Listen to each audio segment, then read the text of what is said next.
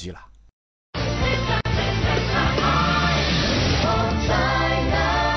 我其实这次来的主要目的就是想看看昆凌。嗯，哎哎呦，哎呦，哦，这个都第四季了。你曾说过不分离。你说话，你说呀，你说呀，还给你。哎呀，这个也第四集啦。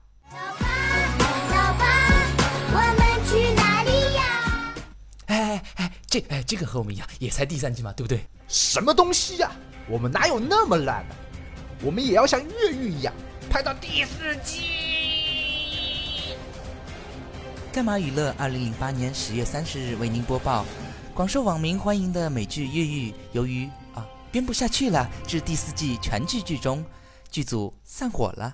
散了吧，远了吧，算了吧，放了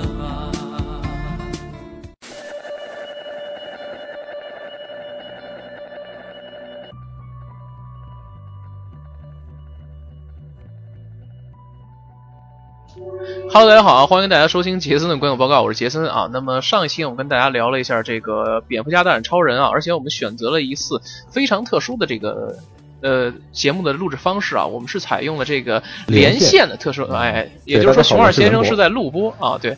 好，那么我们今天照例啊，因为也是熊二先熊二先生在台湾那边查假啊，这个可能出一点事儿啊，可能是那边每集说法都不一样。熊二在台湾干了那么多事儿，我怎么一样都没在报纸上看过，是吧？那可能最近可能要跑路，没准要去泰国了，所以说这个呃，人家百忙之中呢，也可能这个 呃，我要是来我我我要熊二肯定干掉你，我跟你讲，我肯定去去泰国之前我肯定干掉你，你给我安排了那么多事儿，我好忙的，你知道吧？晚上睡觉都睡不好，是吧？那个给了我点安家费之类的，而且那个最最近可能有有传说说有人让我把龙头棍交出来，是吗，熊二？哎，不对，是吗，文博这个事儿呢？啊，对，是是是，只要你一周一篇文章基本都写不了，是吧？龙头棍迟早要交出来了。其实这个我我最近不是咱们做这个观影报告呀，刚才私下杰森问我说，文博这几部电影你看过没有？然后我说没看过，然后呢，杰森就很不爽的样子。说实话，我最近很不爽，我最近已经很久没有看电影了，我得跟大家报告一下，我最近都在干什么呢？我最近都在。干一件哎，以后会有爆点的事儿啊！这个爆点的事儿，大家得哎注意一下啊！万一要是以后成了啊，这种事儿成了，你们也不要惊讶啊！这都是很早以前文博就已经开始在盘算的一些东西啊。呃，难道是要去拍电影了吗？我们拭目以待一下吧。最近在体验生活啊，为了一些场景的东西，在体验生活去考察啊，看很多的这些哎，比如说底层的人是怎么生活的呀？就是所谓的田野调查啊，在在在某些行当里面，他们叫田野调查，要去体验各行各业的生活啊，然后知道你你不能乱写嘛，你有的东西你不能乱写，你得先体验。我原来这个保安是这么干的啊，我自己就是一个保安嘛，啊，你比如说端端盘子的他是怎么想的啊？那所以说，以后在节目里也也不断的会贡献给大家，就是这种这种真实的人生、真实的故事、真实的一些东西是怎么发生的啊，也会在节目里面录。那今天咱们还是聊回来啊，就是今天咱们聊这个火锅英雄，哎，这片其实真的很接地气的。对，这个就是我们戏称的这个清明三部曲 之火锅英雄，这就跟我们过年做这个这个新年三部曲是一样的，是吧？火锅英雄三部曲听着好丧气啊！清明档期三部曲嘛，是吧？是火锅英雄，要不然就是特工爷，要不然就是这个那个还有什么睡在我上铺的兄弟啊？其实，呃，这次呢还是照例啊，请这个熊二先生啊给我们专门的录制了一段这个专访啊。我们首先先听一下熊二先生对。他对咱们这部电影的一些详细的一些介绍，以及他对电影的看法。来，那么现在我们把时间交给我们远在台湾的熊二同学。Hello，各位听众朋友，大家好，很高兴又在空中跟各位听众朋友相会。哦，我是熊二，来自台湾宝岛高雄的熊二。呃，今天我们要跟 Jason 还有文博，我们来聊一聊这个由万达影视传媒公司发行的这个《火锅英雄》。嗯，火锅英雄想到火锅，我们就想到了重庆。那这部由杨信导演这个担任导演又担任编剧的这个剧情片哈，呃，收集了很多 很多影帝影后级的人物啊，也就是这个陈坤跟白百合。那其实它的片长也不过就短短的一个半小时啊，九十五九十五分钟。那在清明这个档期，因为截至目前，我们今天这个录制节目是呃是在那个四月十一号晚间录制的，所以嗯，截至目前为止，它的票房总体票房已经达到三亿一千万，呃，刚过三亿一千万。那为什么呃这部就是呃属于比较剧情片，可以在这个呃，清明的这个档期拿到呃还算不错的票房，呃，其实呃，熊二个人的评价，因为呃，陈坤跟白百合他的这个基础粉丝群众就已经在那边，那加上这个秦昊哦，现在这个小生，也就是这个我们台湾呃女艺人这个。伊能静的老公哦，其实他们的那个粉丝族群已经在那边了。那加上陈坤饰演的这个角色哈，因为很多看过这个片子的这个朋友，呃，来跟熊二说，哎，为什么嗯陈坤在里面的这个动作戏啊，就是弄了很多，然后呃。其实有一点血腥啊，有一些女孩子、女性的朋友跟熊二说：“哎，为什么熊二？哎，为什么陈坤在这部片子里面，嗯，感觉尺度很大？那加上白百合，呃，一些幕后花絮，我熊二去了解了。其实白百合所有在这一部《火锅英雄》的片子里面的所有动作戏都是亲自上阵。那加上陈坤、秦昊跟袁泰，呃，都有很多，其实应该这么讲吧，就算实打实的动作戏。”那剧组甚至还呃盖了呃专门的这个健身房，让演员们去接受训练。那他其实很大部分的一个场景都在重庆。那其实呃加上导演跟陈坤，其实他们都是重庆人。那有一个小趣味就是说，剧组几乎每天都在吃重庆火锅，其实还还蛮逗趣的。那因为电影里面涉及到很。多的这个重庆方言，所以剧组特别为这个一些演员请来了语言老师，然后一对一的教授这样子。嗯，我会觉得其实你看，就像那个秦昊，刚刚熊会跟大家提到这个秦昊，其实他是山东人，然后学了他学了将近半个多月的重庆话，才把这个剧本里面的台词全部都记下来。我觉得，呃，这就是一个演员的一个对于角色的、对于剧本、对。导演、剧组，甚至于对于影迷朋友的基本尊重。那其实，呃，熊想跟他聊聊这个杨庆导演哦。他上一部作品我没有记错的话，应该是零九年的《夜店》，那产量非常低。你看现在都已经一六年了，七年的时间才又再有新一部作品。其实，在这部片的监制其实也是大腕嘛，陈国富先生，他决定鼓励杨庆拍一个发生在自己。家乡重庆的电影，那所以才有这个《火锅英雄》这个片子。杨庆花了七年打造这个，然后一对打到这个片子，一一直不断的修改剧本，然后一直重组自己的团队，最满意的时候才去拍摄。我觉得，所以这部片子能成功，其实呃有太多的这个太多的这个，我我觉得一些细节的部分。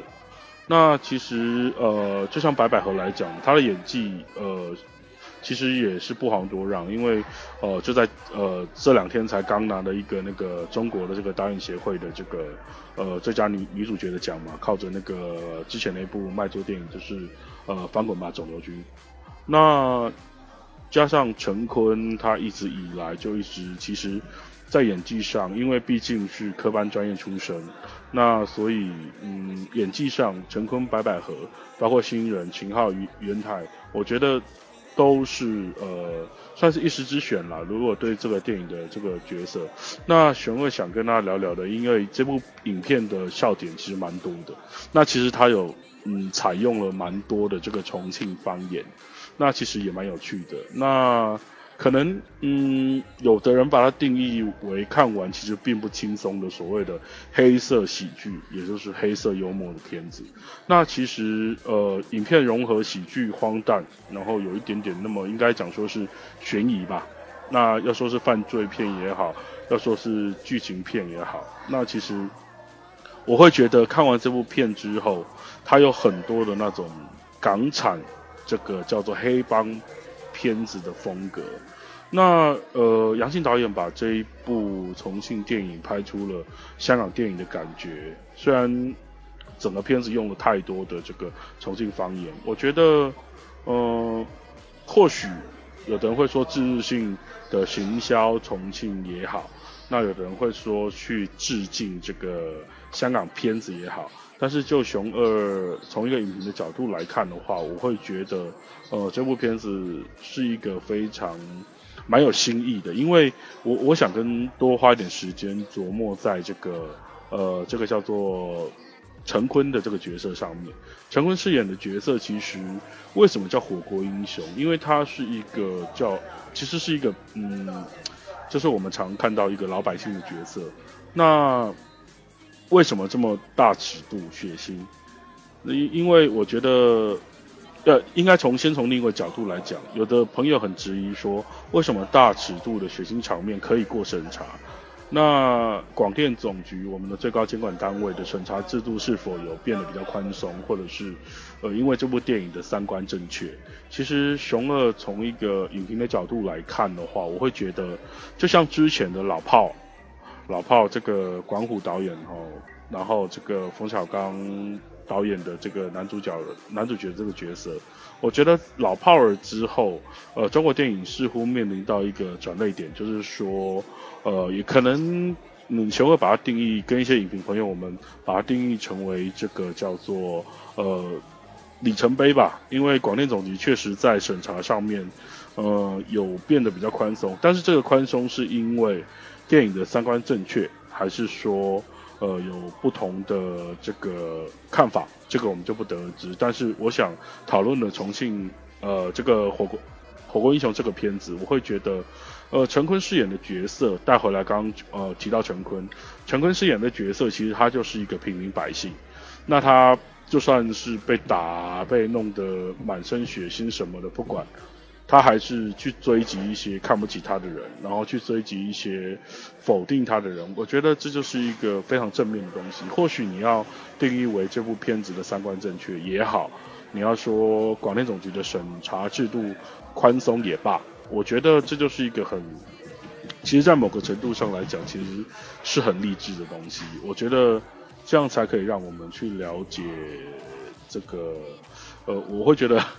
挺好的，我会觉得这一种片子的话，其实我们不要去重视那个它的这个呃血腥部分吧。我觉得呃多去看一看这个火锅英雄，英雄在哪里，是什么样的英雄，平民也可以是英雄，那可能受人拥戴、受人爱护的人也是英雄。我觉得呃每个人对英雄的定义不同，那就是呃熊二想要跟大家分享的火锅英雄的部分。谢谢。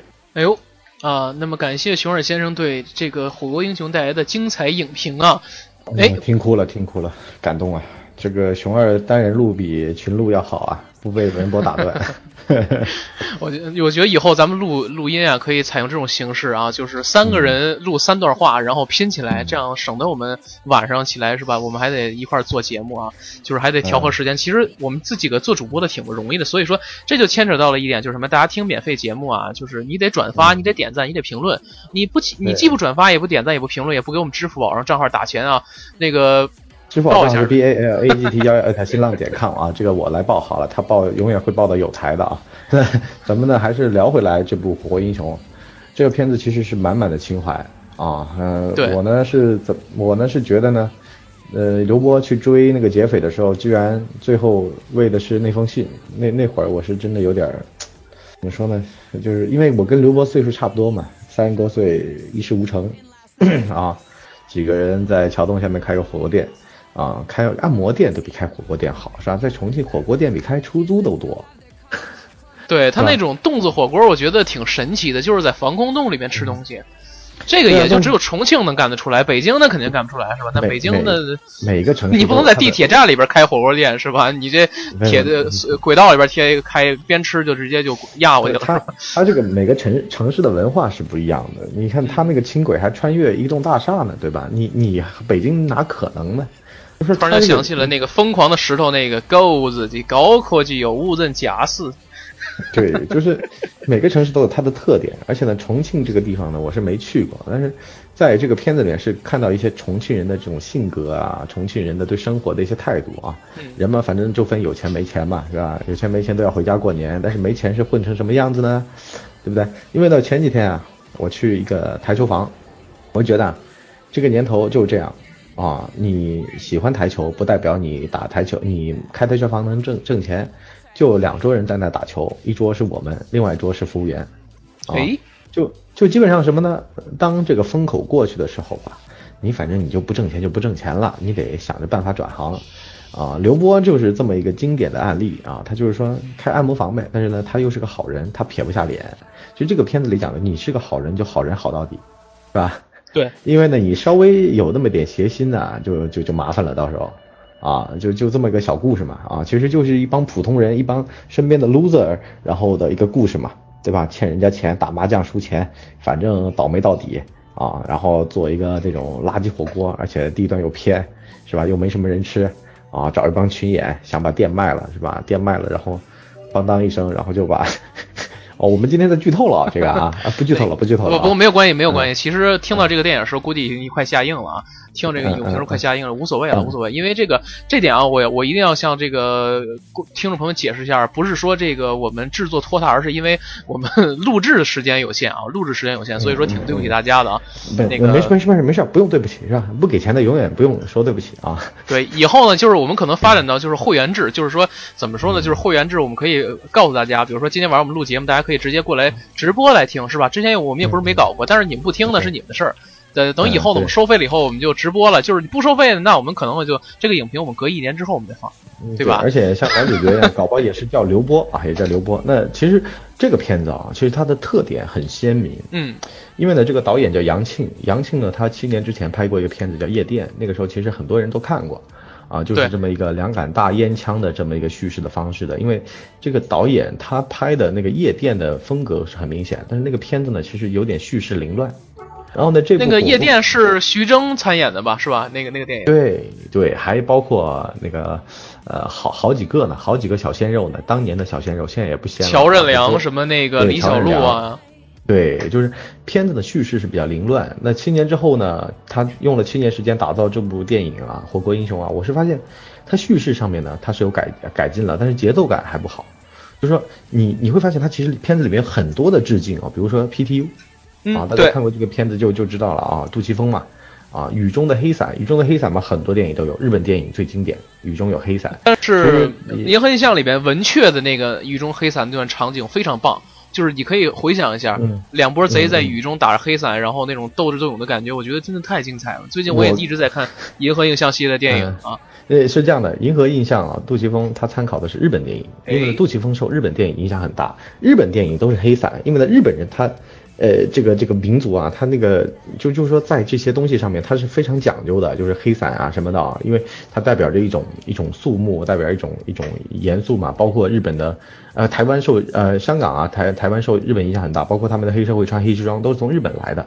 然后呢，这个黑伞里面包含很多意义。其实欧美电影如果出现黑伞，一般都是葬礼，它就代表这里面是有一定的，就是说，呃，要要出现一个冲突了，或者出现一个矛盾了，要死人了，就这么一个乌鸦的一个形象。所以说雨中的黑伞。那么其实讲到这个刘波，呃，讲到这部《火锅英雄》啊，我是觉得它里面有很多很多的点，因为呢，它有很多的就。引经据典的话，你如果考究的话，你能看到很多的一个影子，包括他对港片的致敬。嗯，其实说到这儿啊，这样我们先进段广告，广告之后回来之后，我们继续来聊一聊这个这个话题，好吧？好，漂亮，嗯。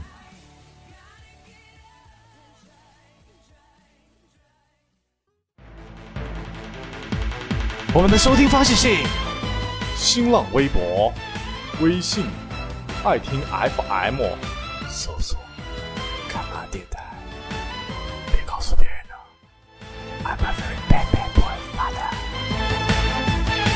嗨呀，这是见鬼了！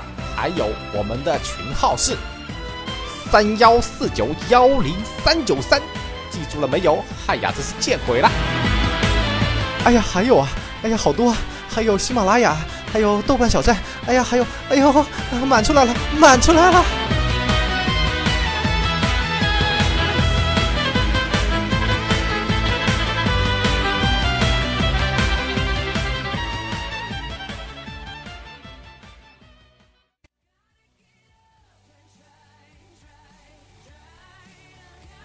广告回来啊！那个不好意思，刚才打断文博，因为这个你们要知道，我台就是靠广告活着呢。别拦着我啊！我要 我要弄死他，我要弄死杰森啊！不让我把话讲完。你知道上一个不让我把话讲完的，现在坟头草都长这么高了啊！我给大家比一下，哎，你们看，你是在说逞成？你是在说逞成哥吗？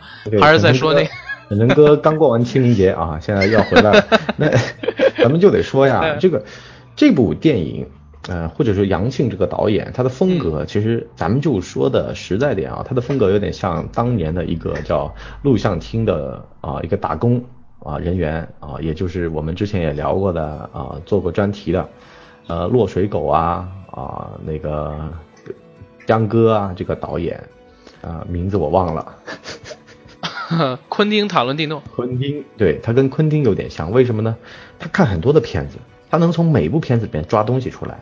其实昆汀的片子很多的点啊，它都是邵氏的电影啊，很多的那种就是引经据典的话，你仔细考究到，他有很多致敬的影子。像这个导演，他就很喜欢吸收这些东西。杨庆，你包括它里面有有昆汀的影子，落水狗的影子，结尾的打斗有香港电影狗咬狗的影子。然后呢，片子的这个呃光啊，比如说他对重庆的拍摄，他又有那种。韩国电影的感觉，就是黑黑黑色的这种韩国电影的感觉，打光打的有点，然后呢，它又不像又又不像港片，然后呢，它那个打斗场面呢，其实有的人说是狗咬狗，但是我的感觉呢，更像韩国的那种像黄海这种打斗。黄海这种电影的打斗，嗯，怎么说呢？就是弄得特别血腥，特别脏，画面弄得特别难看。但是呢，又一环扣一环，然后又又精精彩，然后又刺激，又引人发笑。就是韩国电影的这个精髓，他也掌握了，就是也也在里面出现。我说的节奏不好啊，是什么原因呢？啊，就是他没有像《疯狂的石头》的这个宁浩啊，宁浩的片子一般都多线叙事嘛，他其实这个没有多线叙事，但是他的。节奏没有掌握到那么好，就是所谓的节奏。咱们打个比方，就是说，郭麒麟跟小岳岳两个人站那说相声，你会发现小岳岳的节奏是不会乱的，郭麒麟的节奏是很容易被人带乱的。杨庆现在就是郭麒麟的水平，宁浩还是这个小岳岳的水平，一个会被带走，一个不会被带走，这个也是很有讲究。所以说呢，我觉得杨庆这个导演可能再过几年会有大成，但在天赋上可能没有像宁浩那么。牛逼吧，反正我觉得啊，至少他在风格上面他是有盖里奇啊，有宁浩的影子，但是他现在还走不出自己的那个那个那个那个东西。但至少在今年的电影里面，我觉得他已经是很强了。在这个四呃清明档期里面，他已经是很强了。对对，完虐，完胜完胜其他几部电影。清明三部曲里边，我觉得也就是这个稍微能看一看，剩下的特工爷爷还有这个。呃，睡在我上铺兄弟啊，就啊，反正大家自己顺带看一看啊，顺带看一看 啊。而且，其实刚才你说的这个这个导演其实挺会模仿。其实说到宁浩来讲呢，我觉得宁浩他也他可能也是在致敬宁浩，因为之前在重庆这个地方的话，宁浩也拍过《疯狂的石头》，对吧？呃，其实这两部电影，我觉得最大的相像的地方就是充满着黑色幽默的风格。而且，嗯，你你有没有发现，其实对你有没有发现，其实宁浩有一个特点，他的电影里面或多或少都会有一些黑帮分子的成分在里面，就一些坏人啊，这些坏人往往都是一些特别蠢的一些坏人，就包括像。疯狂的赛车里边，就是最后像高杰，还有那个那个那个，对吧？呃，不讲对对对，像对对啊，还有那个还有那个荣祥啊，荣祥大哥啊，再次也请荣祥大哥，煤煤煤气泄漏，然后把自个儿炸死了。对对对，就是就是你可以看到这个电影的最后的一个长镜头，就是你可以看到这个两波这个一个是银行劫匪，再加上这个本地的黑帮，两波这个互相这个拿刀捅这种场面啊，一个长镜头一气呵成下来，你会发现。那种那种感觉特别像宁浩的风格，真的，而且就是对对黑色幽默那种风格，而且你会发现，其实有时候我就在想这个问题啊，就是为什么这种大尺度血腥的场面还能过审？然后刚才听了熊二先生的点评之后，其实我也发现，其实。我觉得可能不太是广电总局宽不宽松这个问题，其实还是说他这个电影三观正确的问题。我就觉得是这样子的啊！你就比如说像当年虽然说这个是吧，这个色戒你说都这样，人家自然还能过审啊，对吧？但是之后他下映，那这个事儿呢，可能就是没准人琢磨过味儿了，这咱不说啊。所以说我还是觉得现在拍电影就是你可以拍大尺度，对吧？我觉得啊，其实咱们得看广电总局也在往前走。嗯，怎么说呢？就是包括这两年的上映的电影啊，有很多其实都是带脏话的。对，老炮儿，老炮儿最经典，一张嘴啊就是脏话，片子里面三十几句脏话，你看没删？为什么没删？广电总局也在与时俱进，只要你肯坚持你的立场，有的导演的片子还他还是能过的。对吧？然后呢，只要你在意识形态、价值观上面，他不出乱子，不乱来啊，你讲的还是一个完整的一个正常人、普通人该做的故事。比如说老炮，我为了讲脏话，我至少我要去把信寄给中纪委，对吧？啊，你就是说，你每一个国家的电影，它都必须要给人民群众反映一种价值观，就是说，你在这个社会行走，你得遵循这么一套价值观，然后呢，你的剧本就得按照这个价值观来走。美国电影也一样啊，这个拆弹拆弹英雄啊什么的，这这都都得要有这么一个价值观，你才能过审。其实美国也有审查制度，只不过说这个审查制度是你更加隐蔽的一个审查制度，呃，它反映在院线给你的排片量上，对吧？其实结果一样的嘛，院线给你的排片量。相当于就是广电审查制度啊，都不变。每个国家其实都有审查制度，只不过说有的隐隐形的，有的显形的。显形的就是让你上不上，隐形的就是让不让你上院线了，是吧？你你发行你发呀，美国就跟美国跟中国的这个股票的发行一样的，纳斯达克你发呀，你发了你有人买你就发呀，但是没人买的股票发也没用。对，所以说这个就是说，对，像这种电影的三观，每个国家都遵循，所以说这个也没什么可争议的，只不过说。宽不宽松？我觉得 这个电影这两年这么蓬勃的一个发展过程当中，接下来肯定会。我的观点是越来越宽松，越来越放纵，就是以后会像韩国电影那样，只要你秉持着一套正常的、正确的价值观，你都能过审。呃，你是脏话也好，你是露一个许晴的白屁股也好啊，你是 打架打的这个这个对对对，不能胡说八道是吧？这个对你把厂花打成洪金宝也好是吧？对吧？其 其实我我这么说啊，其实这次啊，这个 这个陈坤啊，我觉得对他有一个新的讲到许晴的白屁股，你笑成这样，不，你也是个年轻人吧？我我们先不要说这么这个是吧？这个太露骨这个事儿，我觉得这个可能这个各平台的审核大哥可能不会给我们过啊，是吧？你别忘了我白逼逼啊，这样不好听啊，这样你这个乱咔，我这后期得这逼逼得多长时间？我这叫嗯，对，白你得拉着我，要不然要不然什么话都说得出来啊！我一个老年人，我什么话不敢说，是吧？其实我倒是觉得怎么说呢？这个陈坤这在这个戏里面啊，真的是我真是豁了出去了，就是。上一部戏里《寻龙诀》啊，我觉得他演的其实挺屌爆，但是没想到这部戏里头还能演成这个样子，我也真是佩服的啊，五体投地啊！我觉得厂花这次能得影帝，你信不信？哎，那不一定啊，我觉得可能今年还会有些其他的国产电影在等着他。不是厂厂花，至少呢，今年可能会得一个奖的影帝，为什么呢？因为我觉得金百花是吗？因为厂花就陈坤啊，咱们就是陈坤就是厂花等于厂花，厂花为什么说能够得影帝呢？因为偶像演员到了一定年龄啊，他要突破的话，他必须得演一个底层小人物。嗯，你包括郭富城得奖得这个那个《踏雪寻梅》的那个男主演嘛，最香港金像奖最佳男主。不止了，已已经已经得过三次了啊，就是一二三三次了。像那个 A 加侦探、C 加侦探，他也得过一次。再往前那个三岔口，他也得过一次，三次了。其实呢，郭富城作为一个偶像演员，他的转型就是必定面临着一个底层人物。底层的小角色，然后呢，他把底层刻画好，为什么呢？有反差，你必定得，你长得越帅，你把自己蹂躏成跟鬼一样，然后被熊啃，是吧？啃完了之后，你能拿个小金人，啊，我我没有说小李子的意思啊，反正就这么一个，就是价值观放那儿。你长得帅，你你别以为你帅啊，我们影评人可不看你帅不帅，我们电影这个行业不是看帅不帅，帅的话你当马龙白兰度好了，是吧？你当谁好了？但是你这辈子得不了奖，你想得奖，你必须得糟蹋自己。哦，我们看过很多嘛，你包括刘德华，他演桃姐，他得的。桃姐是一个什么角色？也是一个就普通人呐。你不能说，你长得帅啊，你怎么样，你就你就能能得奖？因为艺术行业里面就是要做反差啊。你长得帅，你就得有反差啊。你长得丑，哎，你可能要靠才华，是吧？你你长得这么帅，你又没才华，那不好意思，这个行业就是这样。然后这次他演的这个刘波，这个形象真的是非常接地气，这个整个的这个形象啊，包括他的动作啊，包括表情啊，包括他的想法呀。他不是以往陈坤去演的那种什么金粉佳人那种里面那种小公子呀啊阔少呀啊偶像偶像男明星啊就是这种，他是完全颠覆了。就所以说，我觉得厂花这次应该能得一个呃大大小小的什么奖吧，反正。哎，其实我倒觉得这样啊，就是今年啊，在暑期档的时候，我我挺期待一部电影的。虽然说它不是这个内地产电影，港产电影《寒战二》哎，这里面有郭富城啊，有周润发，还有这个是吧？梁家辉啊，我觉得这个电影还是挺有看点的啊。这个也是跟大家提前预告一下，我觉得还是挺有看点的。呃，其实我在说回电影本身啊，其实最近我发现一个问题，发现什么？就是很多电影啊，它都会跟一些怀旧风格，或者说是向香港电影致敬的这样一个风格。而且我最近发现，阵线联盟，我又破梗了。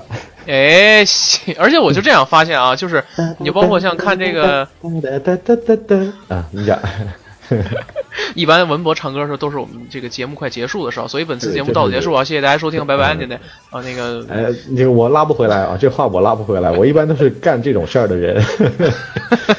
咱们还是说说回来啊，就是哒哒哒哒哒哒哒哒哒哒哒。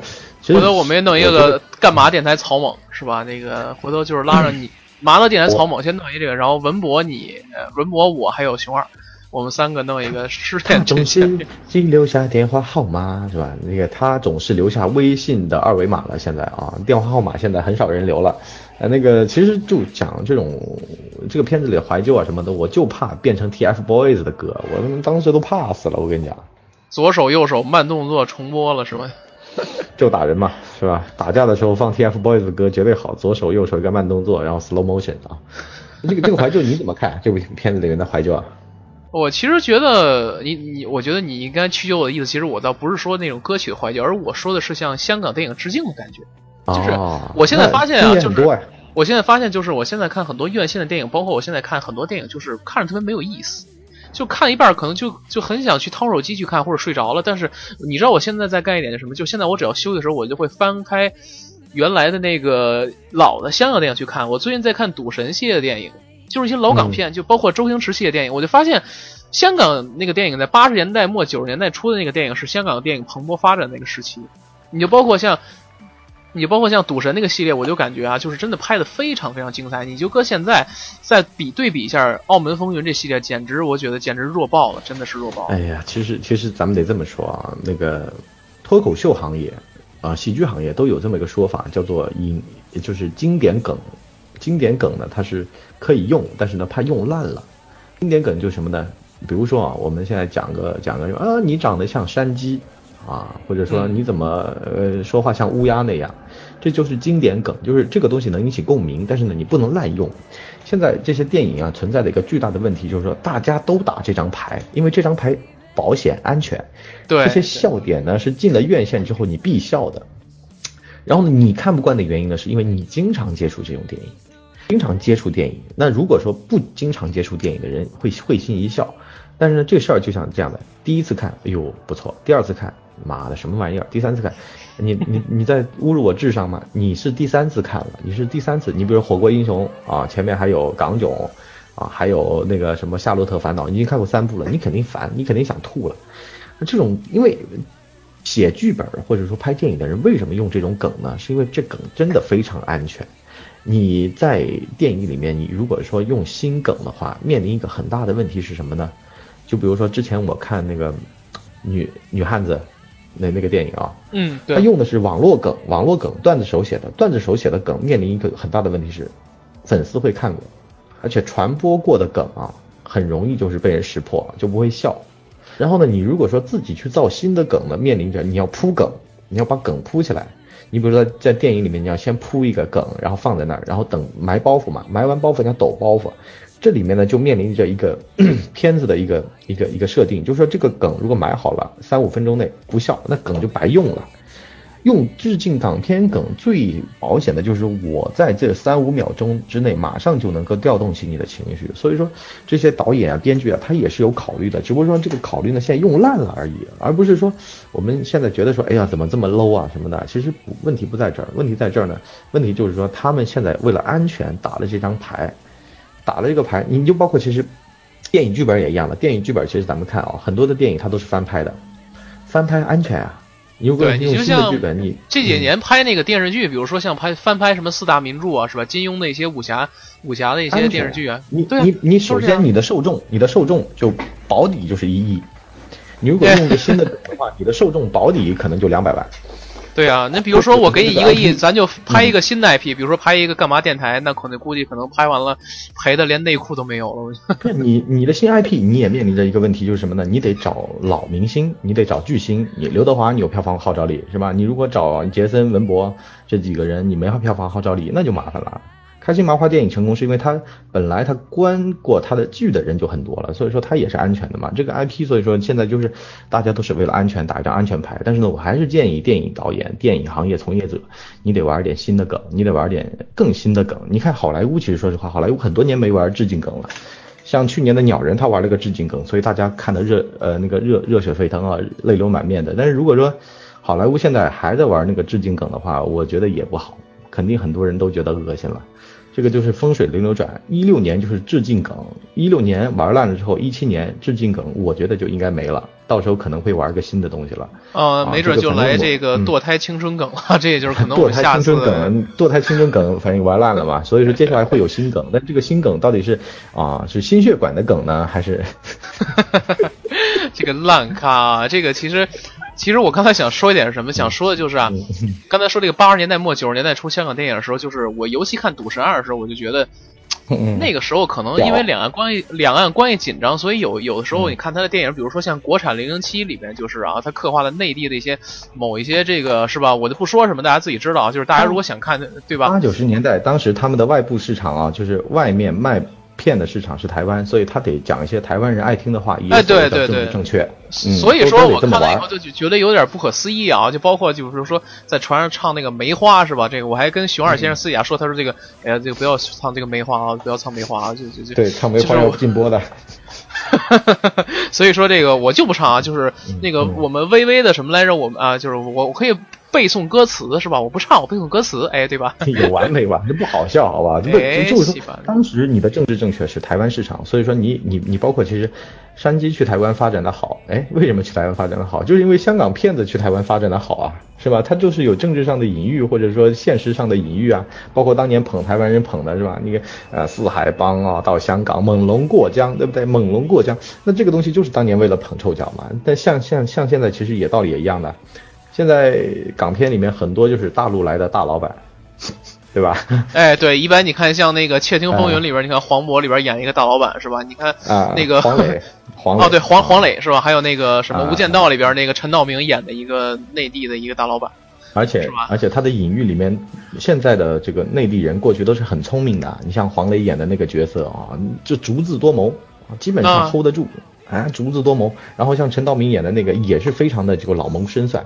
在港片里面出现的这么一些那个内地人的角色，也反映出来香港人对内地人的形象已经变了。从大圈仔那个时候，大陆人都是那种蠢蠢的啊、笨笨的，然后傻了吧唧的啊。再包括香港的周星驰的电影里面那个什么啊，力大无穷的大陆来的星仔是吧？那个脑子笨笨的，什么世面都没见过啊。说哎你会吹箫吗？他就真的把箫拿出来吹是吧？就这样。